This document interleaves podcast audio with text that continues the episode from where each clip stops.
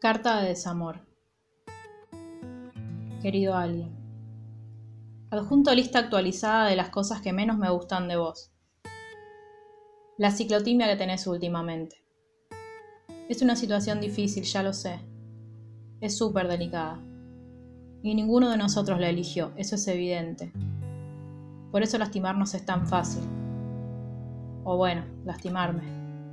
Voy a hablar en singular porque no sé qué es lo que te pasa a vos. Intento adivinarlo, pero te cerrás tanto que es difícil. Ojo, lo entiendo. No pretendo que seas un libro abierto sobre las cosas que te pasan porque nunca lo fuiste. Lo único que intento es que salgamos lo más ilesos posibles de todo esto. Pero es difícil si a la primera de cambios tus bombas me explotan en la cara. No quiero jugar al buscaminas con vos. Tampoco quiero convertir esto en un tablero de ajedrez.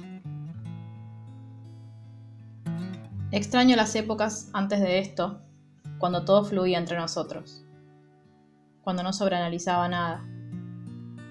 A veces daría cualquier cosa por volver a ese momento. Después me acuerdo de lo ahogada que me sentía con todos esos sentimientos comprimiéndome la garganta y no estoy tan segura. Es verdad que todo lo que vino después fue enroscado y por momentos espinoso, pero por lo menos fue sincero de mi lado. Me costó un montón, pero dejé de especular y salí corriendo. Como cuando jugabas a la mancha pero te la pasabas tocando casa.